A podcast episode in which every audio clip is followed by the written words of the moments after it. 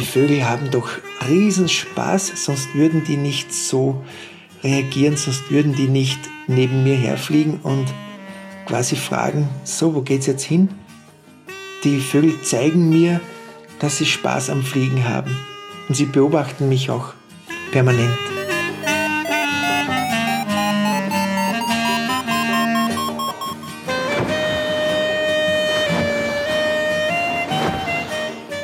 Potsglitz, der Lugleits Podcast. Geschichten aus dem Kosmos des Gleitschirmfliegens. Heute mit Walter Holzmüller und Lucian Haas am Mikrofon. Amy und die Wildgänse ist ein Kinofilm aus dem Jahr 1997. Darin zieht ein Mädchen in Kanada eine Gruppe junger Gänse auf, deren Mutter von Jägern erschossen wurde.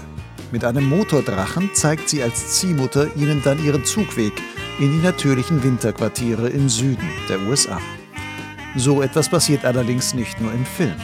Der Österreicher Walter Holzmüller führt seit über zehn Jahren junge Waldrappen fliegend über die Alpen in ihre Wintergebiete in der Toskana. Der Waldrapp ist eine gänsegroße Ibisart. Im Alpenraum war sie schon seit drei Jahrhunderten ausgestorben. Jetzt soll dort wieder eine fürs Überleben ausreichend große Population angesiedelt werden, und Walter ist der Chefpilot des sogenannten Waldrapp-Projekts.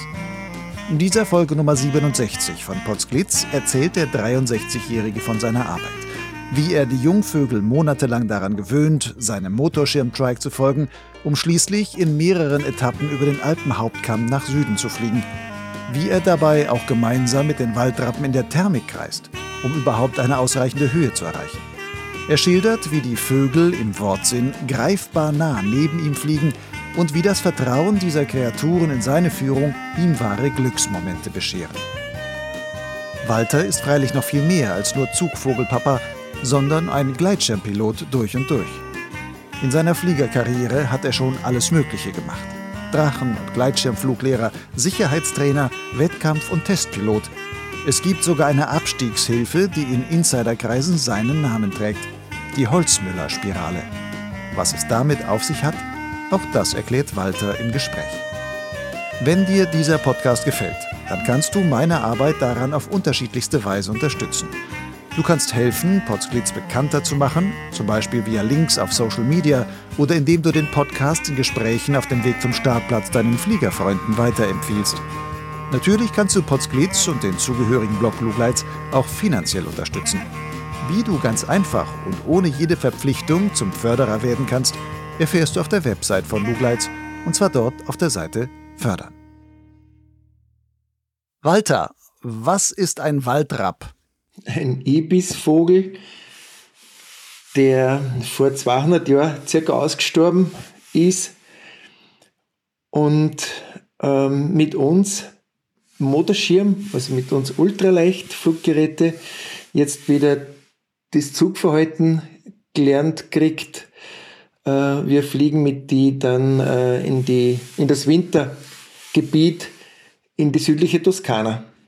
Das heißt, ausgestorben sind die Vögel nicht ganz, irgendwo lebten sie noch, aber in unseren Regionen, also wo sie auch mal gelebt haben, Deutschland, Österreich und so, da gab es sie jahrhundertelang nicht mehr. Der gilt als ausgestorben, weil es eben, äh, glaube weniger als 200 wildlebende Vögel gibt. Deswegen gilt er als ausgestorben. Wie das dann genau äh, ist, kann ich gar nicht sagen, weil, ich, weil ich da jetzt weniger, ich bin da mehr so der äh, Pilot, der die Vögel quasi äh, die Route, der die, die, die Route zeigt. Ich bin nicht so bewandert mit, mit den äh, Feinheiten äh, wie die Vögel äh, leben oder, oder wie das genau mit den Vögeln funktioniert. Wir brauchen circa 300 äh, migrierende Vögel und haben momentan erst circa 120. Deswegen wird es das Waldrapp-Projekt noch weitere äh, sieben Jahre geben. Faszinieren dich Waldrappe? Die, sehen ja, haben schon ganz besonderes Aussehen. Naja, im ersten, äh, das erste, was mich eigentlich fasziniert hat, ist die Aufgabe, diese Vögel ähm, über die Alpen und über den Apennin in die südliche Toskana zu äh, äh, führen. Diese Aufgabe ist für mich äh, das wahre Abenteuer. denn unsere Paragleiter, unsere motorisierten Paragleiter sind ja eigentlich nicht so richtig für die Thermik äh, gebaut und wir fliegen zu 100 Prozent in der, äh, in der Thermik äh, mit die, mit die Waldrappe. Waldrappe sind, also schlagen die kaum mit den Flügeln, sind das hauptsächlich Thermikflieger dann? Naja, der Thermikflug ist notwendig, um in größere Höhe zu gelangen, denn mit Muskelkraft wird denen vorher die äh, Power ausgehen. Das heißt, die, die haben dann ähm, nicht die Möglichkeit, in große Höhen äh, zu fliegen, sprich so 2.000, 3.000 Meter könnten die mit Muskelkraft nicht, nicht fliegen. Da brauchen die Thermik dazu. Aber das ist ähnlich bei den, bei den äh, Störchen und bei den äh, Adler ist es, glaube ich, ganz ähnlich. Die sind auch zu faul, um richtig mit Muskelkraft Höhe zu machen. Die, such, die suchen auch lieber die Thermik auf. Aber um das jetzt mal richtig zu verstehen, erstmal, du fliegst mit einem Motorschirm, beziehungsweise du fliegst mit einem Motor-Trike vor diesen Waldrappen her und zeigst ihnen im Grunde die Richtung, wo sie hinfliegen müssen. Oder wie hat man sich das vorzustellen? Naja, äh, äh, das stellt man sich so vor, dass die Vögel trainiert werden. Das heißt, die müssen einmal ans, ans Fluggerät gewohnt werden und die müssen auch das Bedürfnis haben, mir zu folgen. Und, und beides wird im Training äh, gemacht. Die äh, Hauptfigur dabei ist die Ziehmutter. Das heißt, es gibt bei diesem Waldrapp-Projekt zwei Ziehmütter, die die Vögel trainieren. Und im äh, August, Mitte August ist es dann soweit, dass die Vögel Spaß daran haben, äh, mit den Ultraleicht, also mit dem Motorschirm mitzufliegen. Und wir versuchen dann eben die Vögel äh, in den Süden zu locken oder zu, zu begeistern. Denn das äh, ist wie in im, den meisten Trainings, die Belohnung ist dann das Futter. Das heißt, die Vögel, wenn wenn die brav mitfliegen, gibt's gutes Futter am Abend. Aber wie kriegt man überhaupt so einen Vogel dazu, einem Motorschirm hinterher zu fliegen? Der ist laut, der ist lärmend, der sieht überhaupt nicht aus wie ein Waldrapp und sowas. Wie funktioniert sowas? Ja, ja, mit, mit Training. Ähm, wir äh, trainieren meistens so drei bis fünf Mal in der Woche mit den Vögeln ab Juni. Das heißt, die Vögel schlüpfen Anfang April und ab Juni werden die Vögel dann äh, trainiert ans Fluggerät. Ja? Und dabei ist es natürlich wichtig, dass die Vögel auch einen Spaß haben, sonst, äh, sonst würde es ja, ja nicht gut funktionieren. Training heißt aber, wenn du sagst, im Juni fangt ihr an mit dem Training, du bist dann auch immer dabei, kommst mit deinem Trike dahin und fährst dann mal zwischen an den Vögeln auf und ab, damit die den Motor ja, ja. überhaupt mal gehört haben? Oder wie, wie, wie läuft sowas? Ja, genau, so machen wir das. Wir fliegen mit den Vögeln, ah, wir, wir, wir äh, äh, machen zuerst einmal ein Training. Äh, die Vögel werden zuerst einmal an das Geräusch äh, gewöhnt, auch an den Schirm natürlich. Und äh, später starten wir nur äh, 50 Meter weit und dann haben die Vögel Zeit äh, äh, nachzukommen, auch zu Fuß oder, oder schon ein, ein paar kleine Hüpfer. Und so wird das immer weiter ausgedehnt, bis wir halt dann im Training schon äh, 90 Kilometer äh, Flüge absolvieren. Das sind einfach Rundflüge, die ihr dann macht. Genau, in verschiedenste Richtungen, verschiedenste Höhen. Also wir versuchen halt da so, das das Trainingsprofil so anspruchsvoll wie möglich zu machen in den letzten Tagen. Ja? Weil äh, bei, bei, der Migration geht es ja dann gleich einmal über die äh, Alpen, wie zum Beispiel heuer über das Pfitscherjoch. Und da brauchen wir dann weit über 2000 Meter. Das ist ja dann hochalpin und da müssen wir dann, müssen wir dann die Vögel begeistern, uns zu folgen. Du hast gerade gesagt, es geht auch vor allem darum, Thermik zu fliegen. Können die Waldrappe denn das äh, von Natur her oder musst du ihnen mit einem Motorschirm auch noch zeigen, wo die Thermik steht und dass man in einer solchen Thermik tatsächlich kreisen muss, um nach oben zu kommen? Äh, ganz so, ganz so ähm, schwierig ist es nicht. Das heißt, die Lust am Thermikfliegen, die ist schon gleich einmal da. Aber man muss den Vögeln im Training äh, dann schon auch die Zeit geben, beziehungsweise äh, wir versuchen dann die Vögel äh, in diesen Thermikkreisen dann auch noch zu bestätigen und, und das dann noch unterstützen. Das heißt, je mehr der Vögel dann Thermik fliegt, umso einfacher ist es dann in der Migration dann Höhe zu machen. Aber grundsätzlich würde das schon von, von sich aus schon auch machen. Du hast in diesem Jahr, wenn ich es richtig gelesen habe, schon zum zwölften Mal solche Waldrappe über die Alpen geführt. Ja, ja. Wie ist das eigentlich ursprünglich dazu gekommen, dass du zum Chefpiloten für diese Migrationsanleitung geworden bist? 2006 hat mich der Projektleiter angerufen, äh, ob ich mein Fluggerät vorstellen möchte, denn die sind auf der Suche nach einem Fluggerät, das die Geschwindigkeit von 40 km/h auf Dauer fliegen kann, doppelsitzig. Und ich wusste damals schon, aha, 40 km/h doppelsitzig zu fliegen, das schafft äh, nur ein Helikopter auf Dauer oder, oder, oder eben mein Motorschirmtreik, weil ich damals schon diesen Spezialschirm von Nova hatte, der äh, eine Übergröße, eine, eine, äh, äh eine, eine äh, sehr, sehr große Übergröße hatte, und zwar diese 50 Quadratmeter.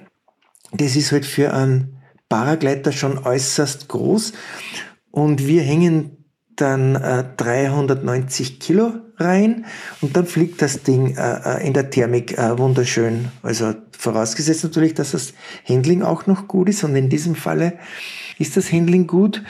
Wir können da ähnlich wie ein normaler Paragleiter die, die Thermik nützen. Mhm. Warum hattest du damals schon so einen großen Motorschirm? Also, wo, also wofür hattest du diese große Fläche? Was war die Idee dahinter? Naja, die, die Idee, äh, glaube ich, war eigentlich ein bisschen, äh, äh, ähm, das war ein Irrtum. Und zwar der Hannes, Hannes und ich wollten einen Motorschirm bauen. Also mit Hannes 44, heißt Hannes Papesch. Hannes Papesch, genau. Genau.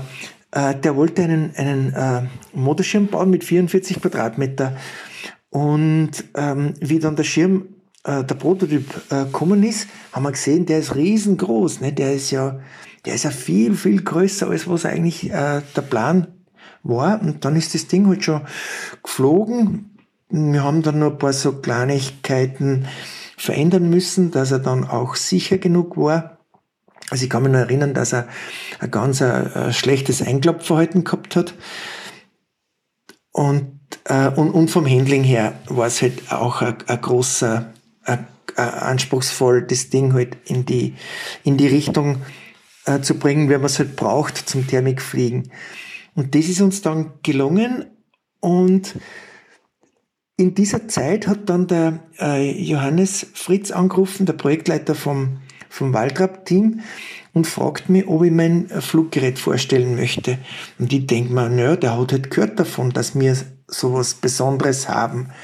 Und sage ich, am, am Montag könnt, hätte ich Zeit. Sagt er, nein, Montag ist schon ein anderer da. Sage ich, Okay, sage wer, wer kommt denn leicht? Ja, aus Oberösterreich einer. Ah, sage ich, der Hans. Ja, sagt der, der Neudorfer Hans. Dann habe ich gleich, weißt du, ich kenne die Szene und habe gleich gewusst, der kann mit die äh, 32 Quadratmeter auf keinen Fall so langsam fliegen. Gell? Am Dienstag war dann ein anderer da aus der Steiermark, den habe ich auch Kind. Und am Donnerstag bin ich dann dran gewesen, mein Gerät vorzustellen. Und dann sind wir geflogen mit Waldrappe, mit Ältere. Und das hat gleich gut funktioniert. Und ich habe dann den Johannes gefragt, na, hat das irgendeiner geschafft, die Geschwindigkeit, nämlich diese langsame Geschwindigkeit zu fliegen wie die Waldrappe, nämlich mit 40 kmh? Sagt er, nein, das hat, das hat keiner geschafft. Also die waren alle zu schnell. Ja, und, somit, und so bin ich dann äh, nicht, so habe ich dann nicht nur mein Fluggerät zur Verfügung gestellt für das äh, Projekt Waldrapp, sondern auch äh, meine, meine äh, Leistung seit 2006. Also 2007 sind wir dann das, die erste Migration geflogen. Heißt das aber, dass du eigentlich seitdem jeden Sommer einen Großteil deiner Flugzeit oder dein ja, auf gewisser Weise den Waldrappen zur Verfügung stellst, weil ja, du musst sie ja, ja erst trainieren, du musst mit ihnen fliegen und erst ja. am Ende im August fliegst du dann wirklich die große Migration, wo es dann heißt, jetzt fliegen wir halt von Österreich aus bis in die Toskana. Ja, genau, genau. Naja, das Training teilen wir uns normalerweise, der Projektleiter und ich, der fliegt auch ein zweites gleiches Fluggerät, also auch einen Exciter mit Nova äh, Big Max. Und ähm, heuer hat er aber einen, äh, einen Schlüsselbeinbruch gehabt vom, mit dem Mountainbiken. Und jetzt äh, habe ich das ganze äh, Flugtraining machen dürfen. Also komplett von, von Anfang an bis zum Schluss. Das war ganz, war ganz, äh, ganz okay, weil wir dann das, den Start in äh, Seekirchen gemacht haben. Da habe ich dann nicht so weit zum Fahren gehabt. Das war dann vom Aufwand her nicht, nicht ganz so groß. Wenn dich dann jetzt einer fragt, was bist du von Beruf, dann sagst du Vogeltrainer. Na, na, ich bin, ich bin eigentlich äh, Paragleiter von Grund an, habe aber auch äh, beim DULF, dem Deutschen Ultraleichtverband, äh, Job äh, in, der, in der Technik und auch im Ultraleichtbereich, also in der Flächenfliegerei. Das, da, bin ich, äh, da bin ich jetzt eigentlich ein bisschen flexibel. Ja. Also alles bis 600 Kilo, außer Gyrokopter oder, oder Hubschrauber äh, fliege ich nicht. Gyrokopter und Hubschrauber bin ich zwar, also Gyrokopter bin ich schon geflogen, aber das hat mir nicht so viel Spaß gemacht. Ich bin mehr so äh, der, der Thermikflieger. Ich muss ein bisschen die, die Luft spüren. Über deine anderen Flugabenteuer und das Verschiedenste, was du da alles fliegst, kommen, kommen wir vielleicht gleich nochmal zu sprechen. Lass uns nochmal kurz bei den Waldrappen bleiben. Wie gefährlich ist das eigentlich ein, auch für die Vögel. Ich meine, du bist da mit äh, einem motorisierten Schirm mit Luftschrauber unterwegs. Hat es da auch schon mal brenzlige Situationen gegeben, dass die dir vielleicht zu nahe gekommen sind? Ja, ja, hat es gegeben. Ähm, die kommen nämlich äh, minütlich zu nahe. Ja? Das heißt, da muss man irrsinnig aufpassen, weil die Vögel ja äh, gelernt kriegen, dass sie äh, keine Angst haben vor dem Schirm und auch nicht vom Dreieck.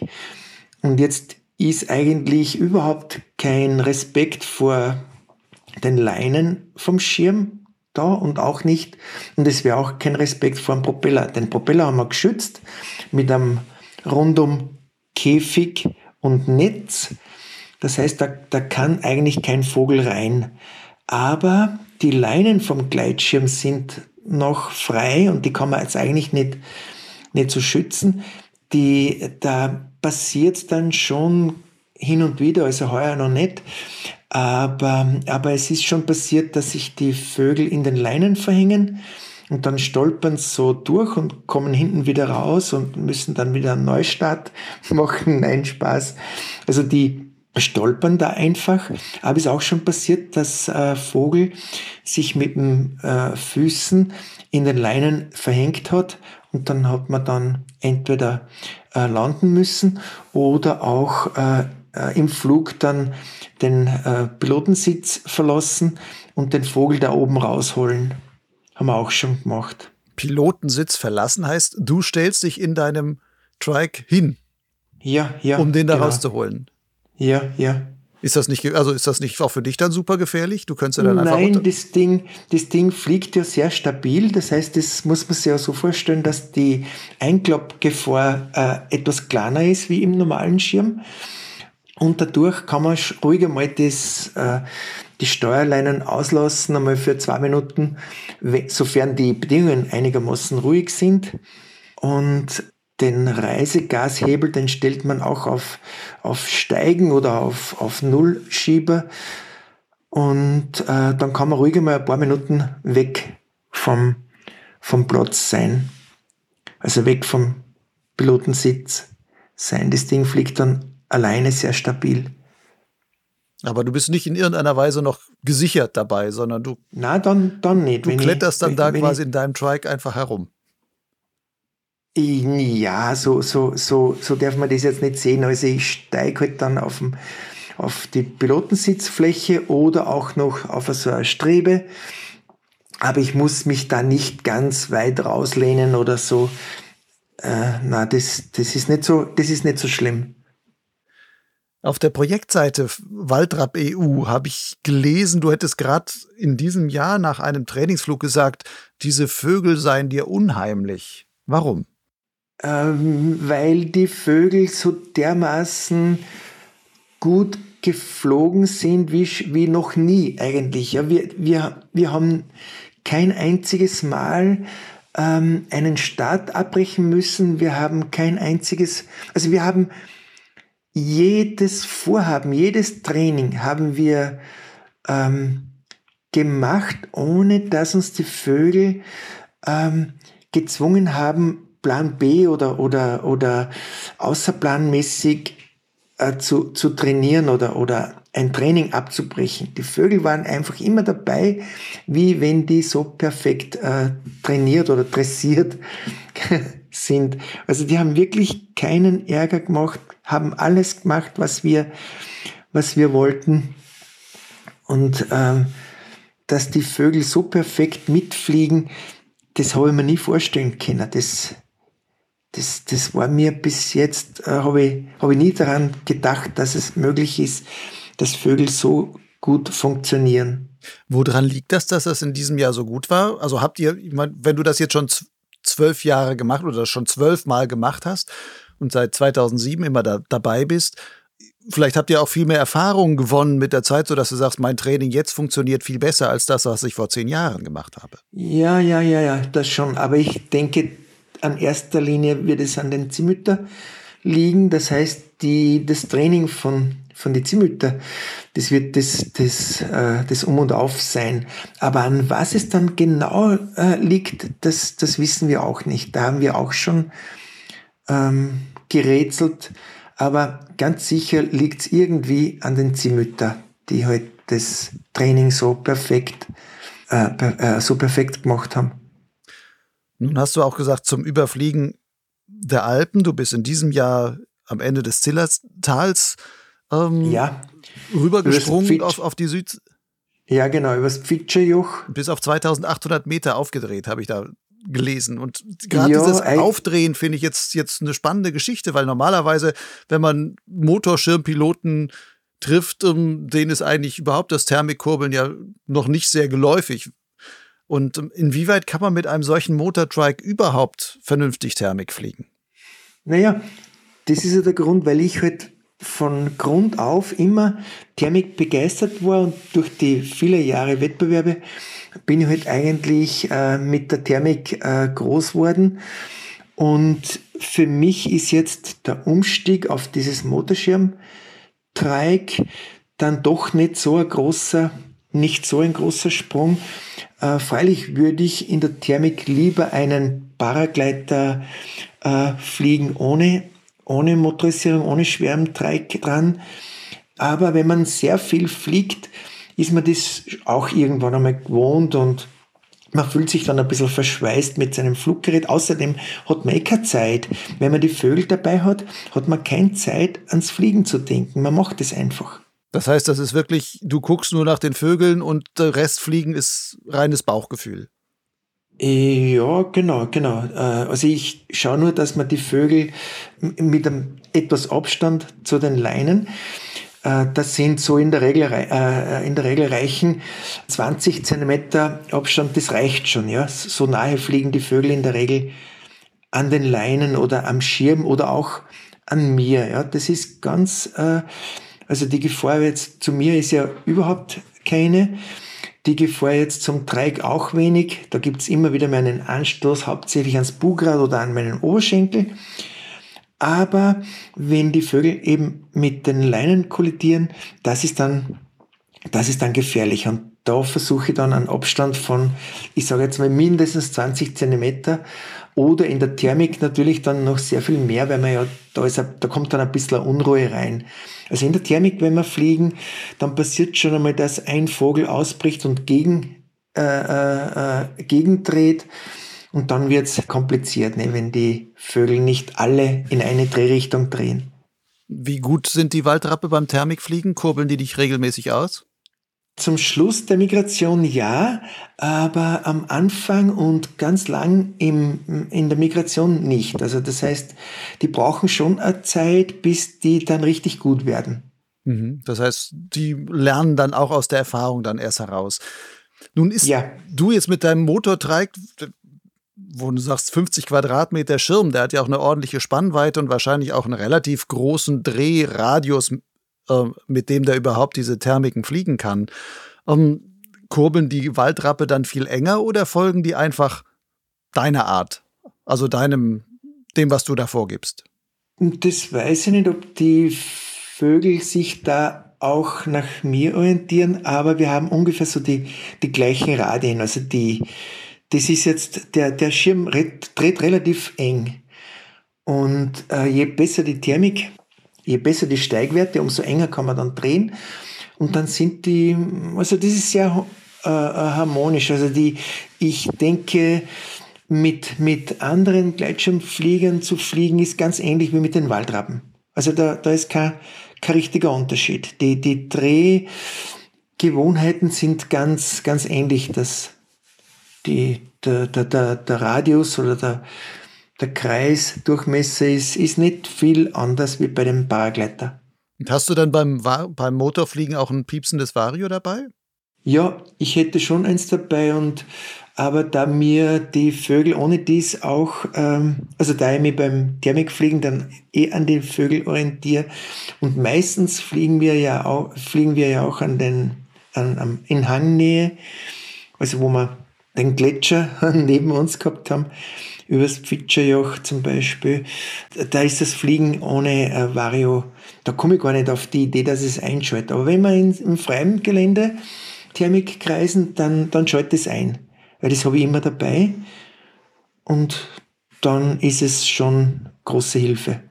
Inwieweit helfen dir dann auch die Vögel im Gegenzug ja, ja. quasi auch beim Thermikfliegen, dass du dann ja, siehst, ja. Fliegen die auch manchmal genau. voraus und, und dann siehst du die schon kreisen und sagst, okay, dann steige ich jetzt da mit denen ein und dann folgen die mir wieder? Ist das so ein, Nein, so ein Wechselspiel auch? Nein, ganz im Gegenteil. Die Vögel sind eher ähm, abwartend.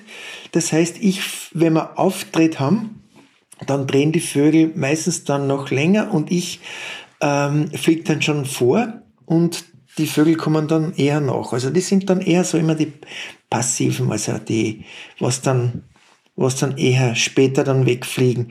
Aber das liegt vielleicht auch an dem, dass ich versuche, den, äh, die Kilometer eben abzuspulen, die wir ja im Programm, also das wir ja, wir haben ja eine Aufgabe zu bewältigen und, und dann würden die Vögel äh, sehr schnell einmal zum Trödeln äh, beginnen, ja. Und dann versuche ich dann wieder weiter zu fliegen und die Vögel äh, machen noch ein, zwei Kreise und fliegen dann auch nach. Wie viel Kilometer ist das insgesamt, die Strecke, die ihr da zurücklegt? So ungefähr? Naja, das sind 8, 8 bis 900 Kilometer, je nachdem, wo wir, wo wir starten. Ja. Heuer waren es nur 800 Kilometer. Und wie viele Etappen oder wie viele Tage braucht ihr dafür? Fünf Etappen und braucht haben wir heuer zwei Wochen, 14 oder 15 Tage.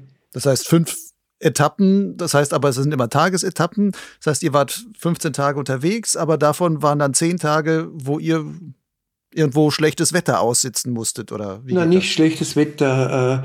Äh, äh, zuerst einmal wird ein Tag Pause gemacht, damit die Vögel wieder äh, fit werden. Zu Kräften kommen dann. Mhm. Ja, genau.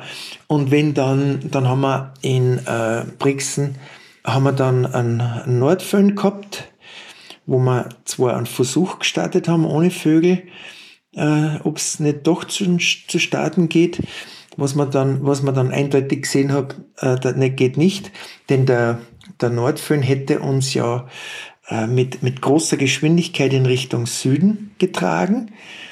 Aber es war dann doch zu turbulent und zu starker Wind, dass wir dann nicht gestartet sind. Also so, so versucht man halt äh, möglichst günstigen Wind äh, zu nützen. Aber wenn, wenn dieser günstige Wind dann zu stark ist, dann, dann bleiben wir schon auch einmal am, am Boden und nehmen dann einen Tag, wo es weniger Unterstützung gibt. Oder auch, oder auch zur Not äh, äh, leichter Gegenwind äh, ist, ist auch, wird auch geflogen, ja. Dann seid ihr irgendwann nach 14 Tagen oder 15 Tagen in der Toskana angekommen, in der Zielregion, an einem Naturschutzgebiet, wo er dorthin fliegt. Wie geht's dann weiter? Packst du dann dort deinen Trike einfach ein, damit die nicht dir wieder hinterherfliegen, wenn du zurückfliegst? Oder sagst du, nee, das ist egal, ich kann von dort aus auch starten und fliege dann letzten Endes über die Alpen genauso wieder zurück? Nein, ich habe mein Fluggerät, mein Trike hat eine Anhängerzulassung. Das heißt, es kommt dann hinten am Wohnmobil an, äh, an die Anhängekupplung mit einem äh, Kennzeichen und Lichtbalken und einer Persenning drauf und dann wird das wieder nach Hause gezogen. Also ich muss diese Strecke, ich fliege diese Strecke nur einmal mit den Vögeln und die Vögel werden dann weiter betreut, wo ich dann damit nichts mehr zu tun habe. Ich bin eigentlich nur, äh, nur dann mit den Vögeln zusammen, wenn es ums Fliegen geht. Und wie ist das für dich emotional, mit den Vögeln zu fliegen? Also ja. welche Gefühle entwickelst du dabei? Die große Begeisterung sage ich immer, wenn wir äh, nach dem Starten fliege ich ganz, ganz langsam so und weniger wie, weit weniger wie 20 kmh, um den Vögeln möglichst äh, schnell äh, äh, zu ermöglichen, dass sie aufschließen. Und äh, wenn die dann äh, bei mir sind und sie gucken mich an und fragen quasi, so, wo geht's jetzt hin oder was machen wir jetzt?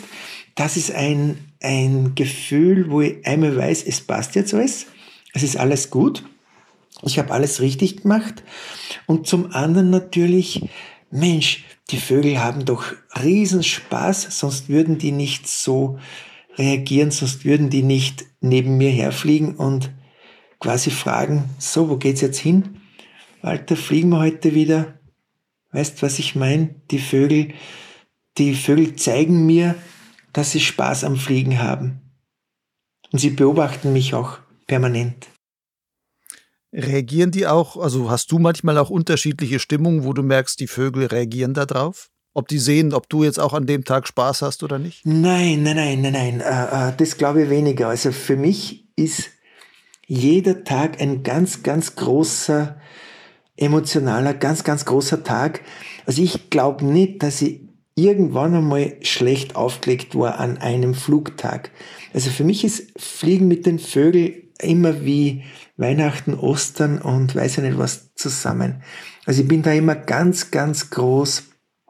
Äh, da, da gibt's kein, kein Tief oder gibt's kein Kopfweh, da gibt's auch kein Bauchweh. Da ist einfach nur die Welt 100% in Ordnung. Nutzen wir mal diesen Punkt für einen kleinen Themenwechsel. Sagst du, mit dem Fliegen, mit den Vögeln, da ist deine Welt in Ordnung. Nun ist aber deine Fliegerwelt hat ja auch noch eine lange Vorgeschichte eigentlich davor und du hast schon ungeheuer viel erlebt, auch zu anderen Zeiten. Wenn ich es richtig gelesen habe, hast du ja schon 1980 angefangen mit dem Drachenfliegen. Auch relativ bald kam dann auch das Gleitschirmfliegen hinzu. Wie kam das eigentlich damals, die Geschichte? Wie fing das bei dir an? Ja, das Drachenfliegen äh, vom Verein, ich bin beim Judo-Club äh, gewesen und der Trainer fragte, wollen, wollen wir nicht, oder bist du dabei, wir machen Fallschirmspringen im Urlaub. Sage ich, ja, bin ich dabei. Fallschirmspringen wurde aber nichts. Jetzt haben wir einen Hängegleiter-Grundkurs gemacht. Und äh, ja, und von da weg an äh, ist das Fliegen für mich eine wichtige Sache geworden. Also anfangs halt nur, dass ich mir ein eigenes Fluggerät gekauft habe, damit ich überhaupt meinen ersten Höhenflug hab machen können. Ja, und so nimmt halt eins nach dem anderen so seinen, seinen Lauf. Und Wettbewerbe bin ich deswegen, oder habe ich deswegen angefangen, weil ich äh, lernen wollte. Ich wollte, ähm, ich wollte gut werden. Ja, nicht jetzt unbedingt gut, aber ich wollte dazu lernen und das habe ich gewusst. Das kann man am besten, wenn man sich mit anderen äh, Piloten misst im Wettbewerb. Das war eigentlich so der Beginn oder meine große Motivation im, im Wettbewerb. Beim Dolomitenmann zum Beispiel, der hat mir deswegen so gut taugt, weil ich ein ganzes Jahr auf diesen Dolomitenmann auch körperlich hin trainiert habe. Weißt du, wenn jetzt ähm, beim Dolomitenmann äh, ja auch laufen und schnell starten musst. Ich habe angefangen mit äh, Schnellstarts vom mm, Schirm im, im Rucksack drinnen bis zum Abheben der, der Füße in nahe zwei Minuten. Ja, das ist ja Wahnsinn. Gell? Und ich habe es dann geschafft in weit unter 30 Sekunden. Also vom Schirm im Rucksack bis zum Abheben der, Wegheben der Füße habe ich äh, weniger als 30 Sekunden braucht. Und solche Sachen machst du halt im, im Wettbewerb. Und sowas, auf sowas würdest nie im, im, im zivilen Leben äh, kommen, dass nur einmal den Start, die Startgeschwindigkeit zu trainieren, ja. Oder auch das, das Laufen war für mich dann auch wichtig. Und für mich ist das die große Motivation gewesen, hauptsächlich der, der Dolomitenmann jedes Jahr, äh, mich fit zu halten. Bist du ein ehrgeiziger Mensch? Nein, nein, ganz, ganz und gar nicht.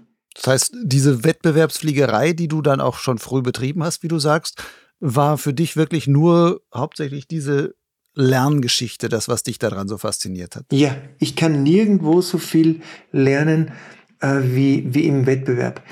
Ich habe auch später beim Segelfliegen, habe ich diesen Wettbewerb nicht oder habe ich den nicht braucht, weil ich einen Fluglehrer gehabt habe, der mir irrsinnig äh, viel äh, gezeigt hat und auch, ähm, der hat mir irrsinnig viel gelernt, auch Jahre nach meiner Ausbildung im Segelflug habe ich mit dem immer noch Kontakt äh, gehabt und habe dann halt angefangen, diese Segelkunstflugausbildung zu beginnen. Aber ich habe die nach drei Jahren nach zweieinhalb Jahren hat er mir gesagt, ich soll jetzt endlich einmal die Prüfung machen, die was mir aber gar nicht wichtig war. Mir war das Fliegen mit meinem äh, Fluglehrer war mir wichtiger als die Lizenz. Jetzt hast du gerade gesagt, Segelfliegen tust du auch. Ja. Wo hast du denn jetzt überall alles im Flugschein? Angefangen hat es mit Drachenfliegen, wie du sagst. Ja. Dann kam Gleitschirmfliegen dazu. Dann hast du einen Segelflugschein. Dann fliegst du Motorschirm. Und, Ja. wenn ich das vorhin richtig verstanden habe, eigentlich alles bis 600 Kilo, was nicht Hubschrauber Weise Ultraleicht, genau. Ultraleicht, ja. Ja, ja, Segelflug, äh, Fallschirmspringen. Welche Spielart dieser Fliegerei gefällt dir eigentlich persönlich am, am besten am- oder am meisten? Ja, das ist eine gute Frage. Ich habe immer oder ich, gerade jetzt in letzter Zeit immer wieder gesagt, wenn ich alles aufhören müsste, was ich äh, an Flugsport mache, nur eines dürfte mir kalten, dann würde ich das Paragleiten nicht aufhören. Das wäre das, das sei mir das, das ist mir das Wichtigste. Obwohl mir schon die anderen Flugarten auch sehr viel Spaß machen. Das Segelfliegen oder Ultraleicht, das ist schon auch irrsinnig schön, aber, aber das Paragleiten ist das Größte. Warum? Also was ist so faszinierend am Paragleiten? Und meinst du damit das thermische Paragleiten oder auch Motorschirmfliegen? Na, das thermische Paragleiten, ja.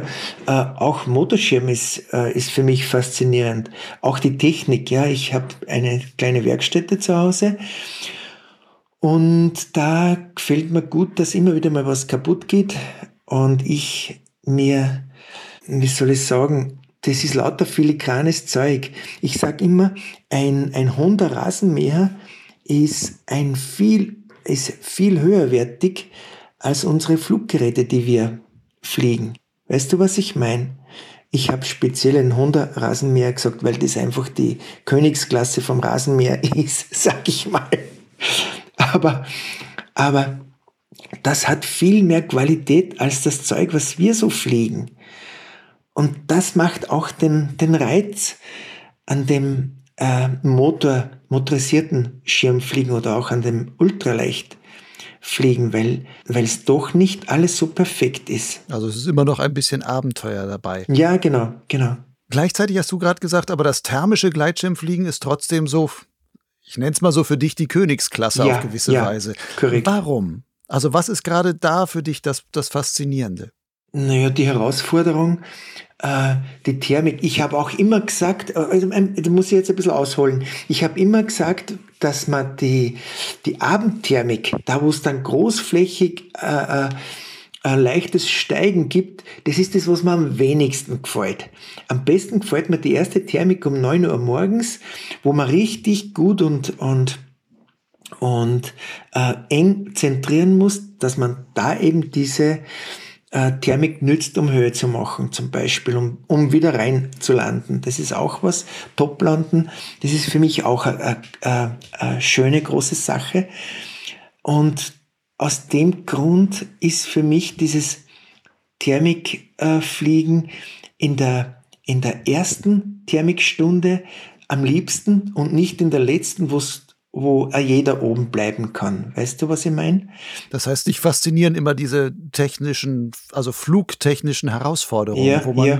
ein ganz besonderes, spezielles Gefühl haben muss oder wo man eben auch wissen muss, wie bringt man vielleicht den Schirm an die Grenze des Strömungsabrisses, aber dass man weiß, damit kann ich jetzt gerade noch diese kleine enge Thermik in irgendeiner Weise noch auskurbeln und das dann eben dieses Spiel. Ja, dieses Spiel, genau.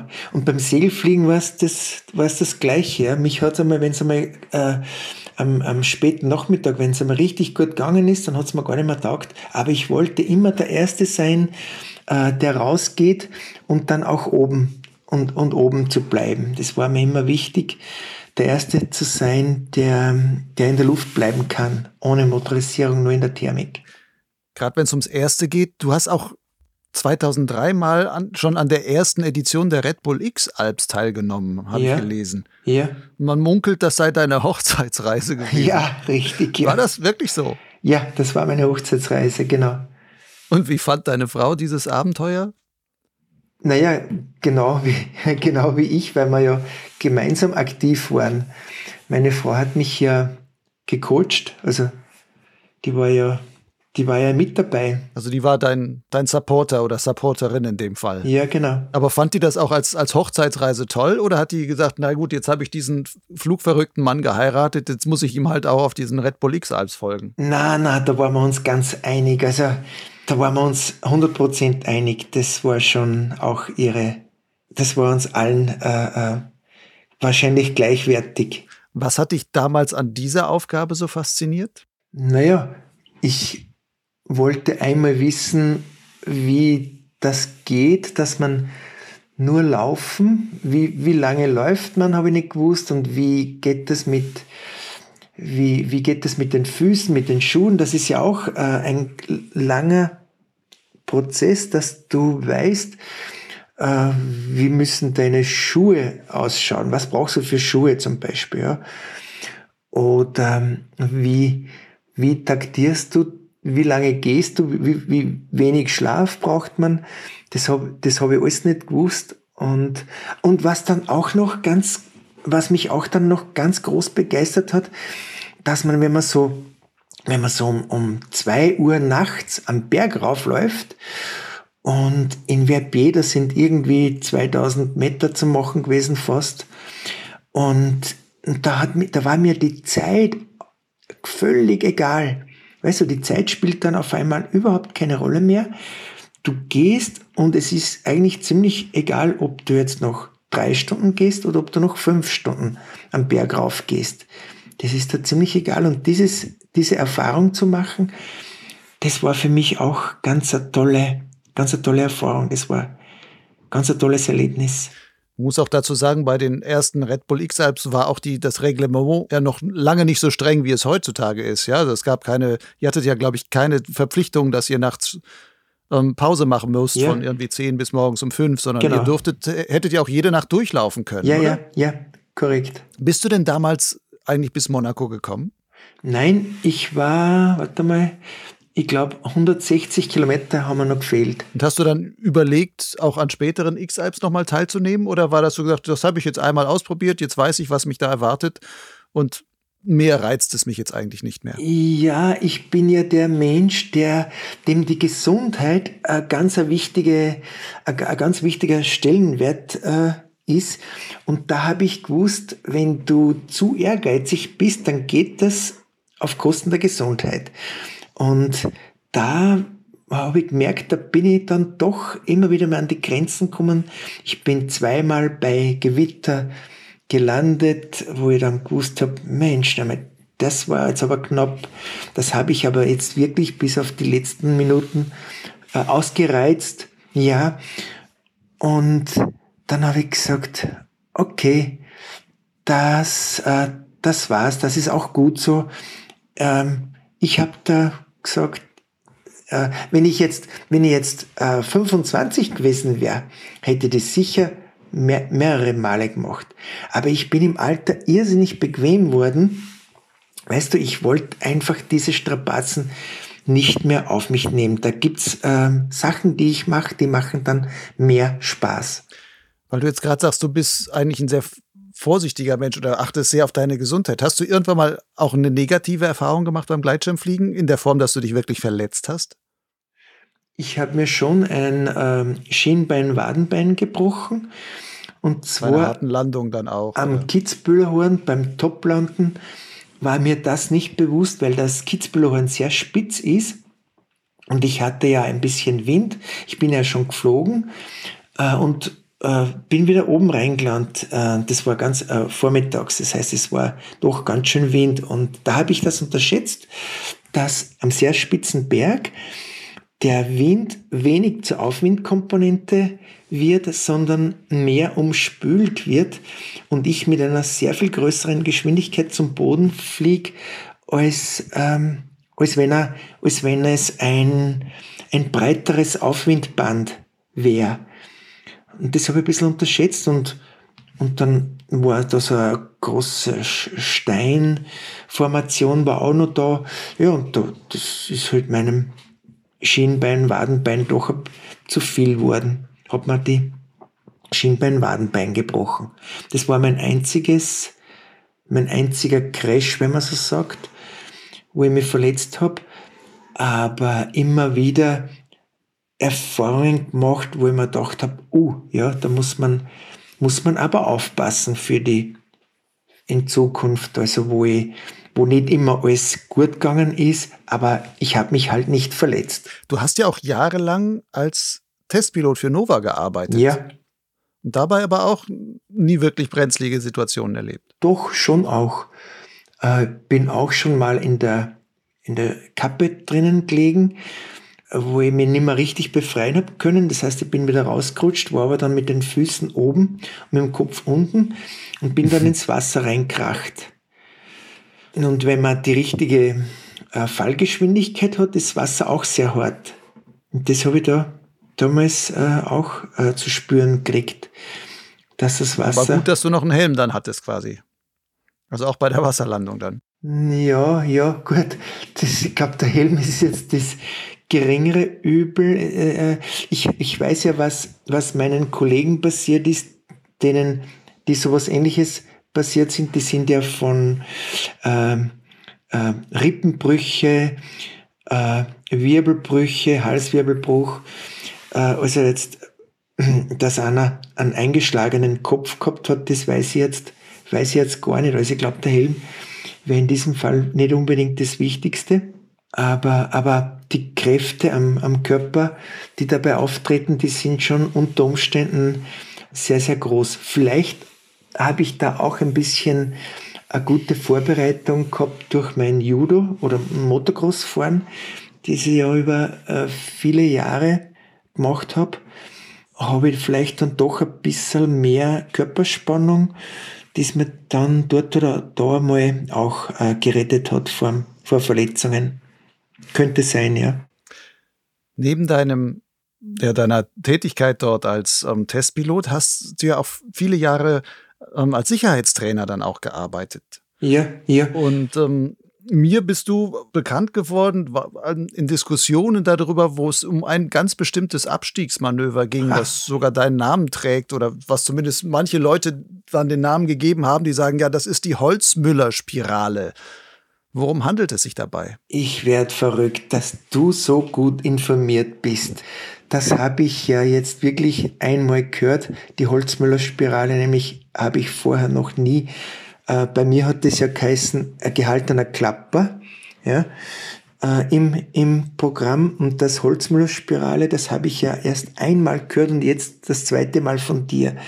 Das ist wirklich äh, sensationell, wie du informiert bist.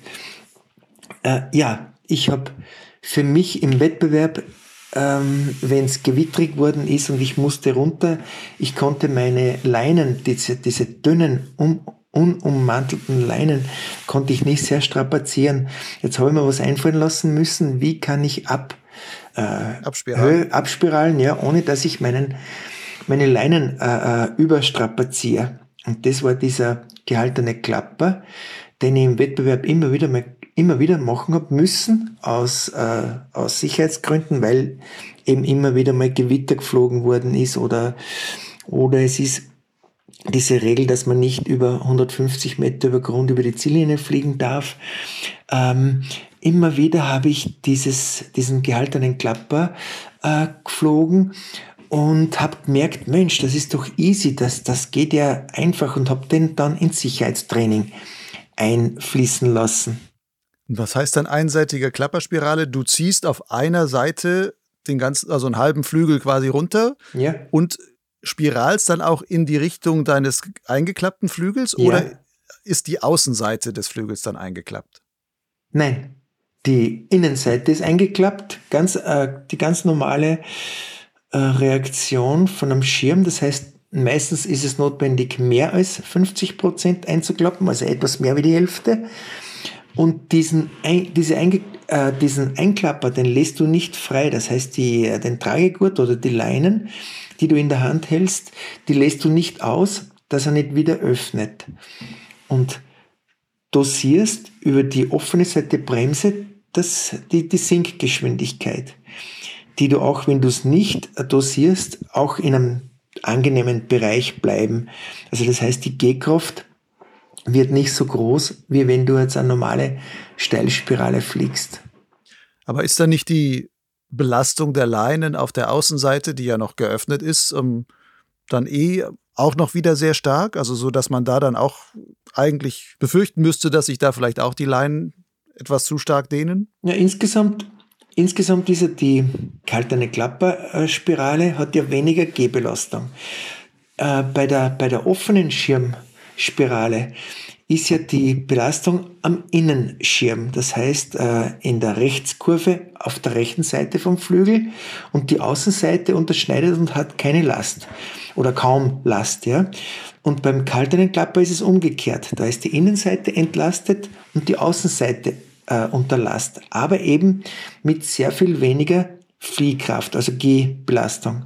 Die weniger Gehbelastung ist der Vorteil. Du hast weniger Gehbelastung, dadurch weniger Zug auf den Leinen, aber ja. mit deiner, dadurch, dass du die eine Hälfte oder mehr als die Hälfte vielleicht sogar schon weggeklappt hast, hängen ja an den übrig gebliebenen Leinen dann trotzdem ein deutlich höheres Gewicht als, als sonst. Ja, aber das hast du ja, das hast du ja beim, bei der normalen Spirale hast du das ja auch. Dieses, Weil dieses, das dann eh nur alles auf der Innenseite hängt, meinst du? Richtig, ja. Würdest du diese deine Form oder diese Holzmüller-Spirale, ähm, würdest du die heute auch noch ähm, Piloten empfehlen, das einzusetzen? Und wenn, dann in welchen Fällen überhaupt?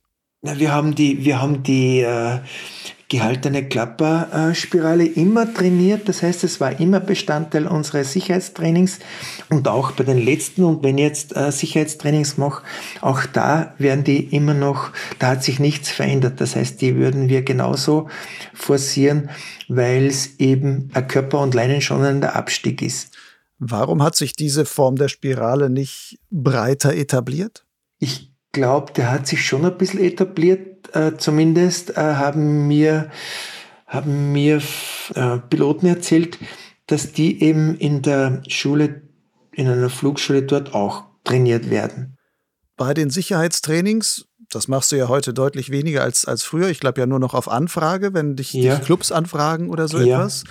Welche Ziele hast du dann sonst noch heute in deiner Fliegerei? Willst du jetzt hauptsächlich im Sommer nur noch die Waldrappe begleiten und das ist so dein, dein ähm, Hauptansinnen oder gibt es noch andere Pläne, die du selber noch hast?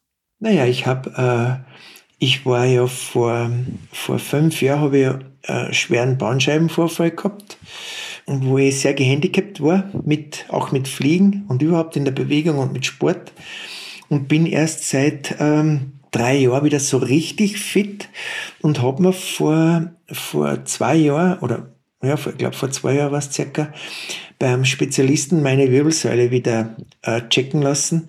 Und da wollte ich mal wissen, wie es ausschaut für die nächsten sieben Jahre, weil das Waldrad-Projekt ja über die nächsten sieben Jahre jetzt wieder laufen wird. Ob ich dieses äh, Projekt überhaupt meiner Wirbelsäule zumuten kann äh, für, für, für später. Ja.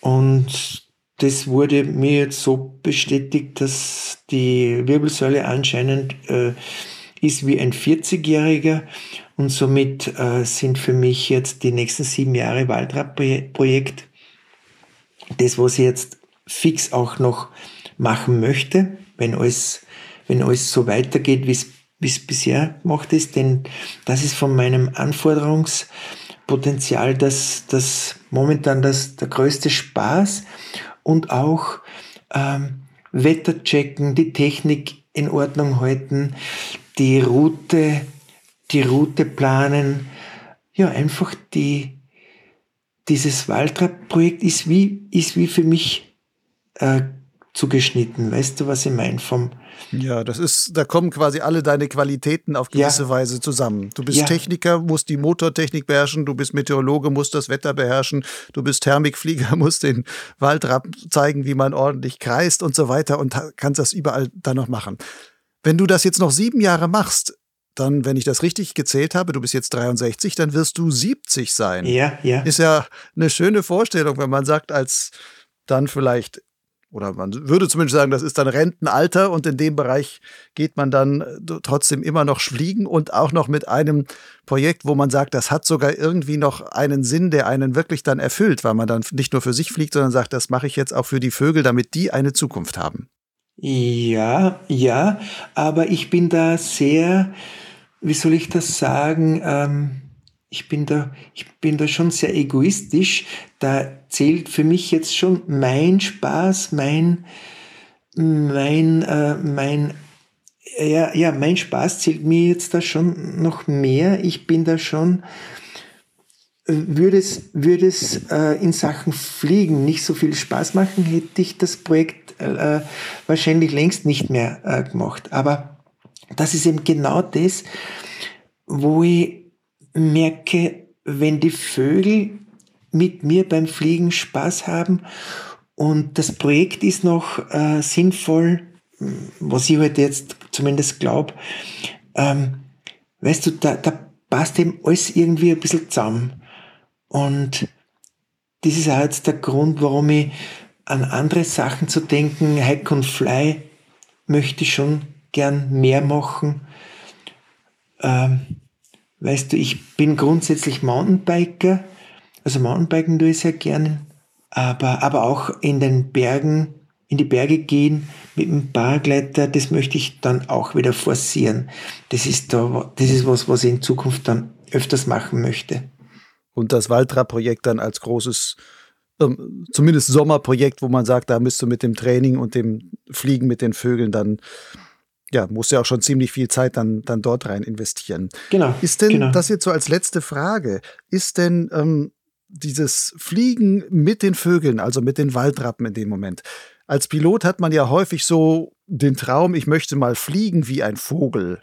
Jetzt fliegst du mit dem Motorschirm sicherlich nicht wie ein Vogel, aber eigentlich so, dass du mit den Vögeln fliegst, dass du sagst, ich bin jetzt mit denen auf gewisse Weise in der Luft ja gleichberechtigt, wenn nicht sogar der Chef von denen in dem Moment. Ist das ein Gefühl, was einen dann auch stolz macht und einen erfüllt?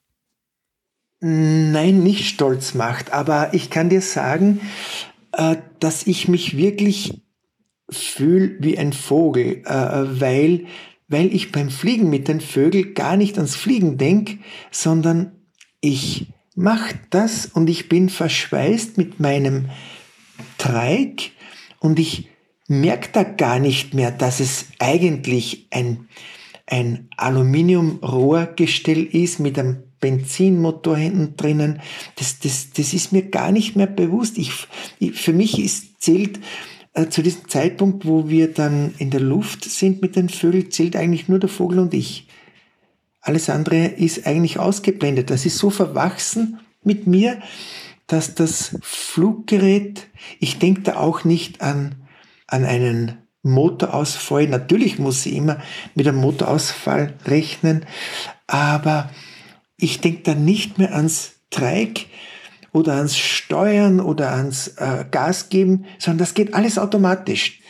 Da brauche ich nicht drüber nachzudenken. Das ist wie beim Autofahren halt das Schalten irgendwo automatisch geht. Also wenn ich jetzt dann Handschalter habe, wenn ich viel vor.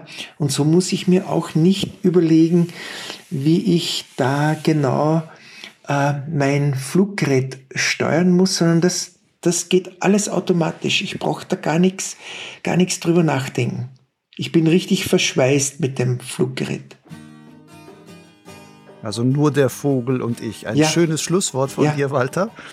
Ich danke dir für deine Erzählung über das Waltra-Projekt, deine Geschichte und der Art, wie du kann man ja fast neidisch werden, diese Vorstellung, so dicht mit Vögel, an Vögeln heranfliegen zu können oder mit denen zu fliegen, dass die so nah an dich herankommen, dass man wirklich Auge in Auge dort fliegt und sagt, ich habe in diesem Moment auch eine echte Verbindung zu denen. Das muss ja, ja schon was ganz Besonderes sein. Ja, das ist was ganz Besonderes, ja. Walter, mögest du noch viele solche besonderen Momente in den nächsten sieben Jahren erleben? Deine 40-jährige Wirbelsäule soll das auch möglichst durchhalten und dass du da auf jeden Fall deinen Spaß behältst und dir alles Gute noch dabei.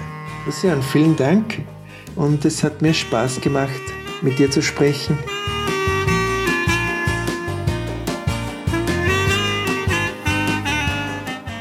Das war die Folge Nummer 67 von Potsglitz mit Walter Holzmüller im Gespräch mit Lucian Haas. Wenn du noch mehr über das Waldrad-Projekt und Walters sonstige Abenteuer erfahren willst, dann schau doch mal in die Show Notes zu dieser Folge im Blog Lugleitz. Dort habe ich eine Reihe von weiterführenden Links zusammengestellt.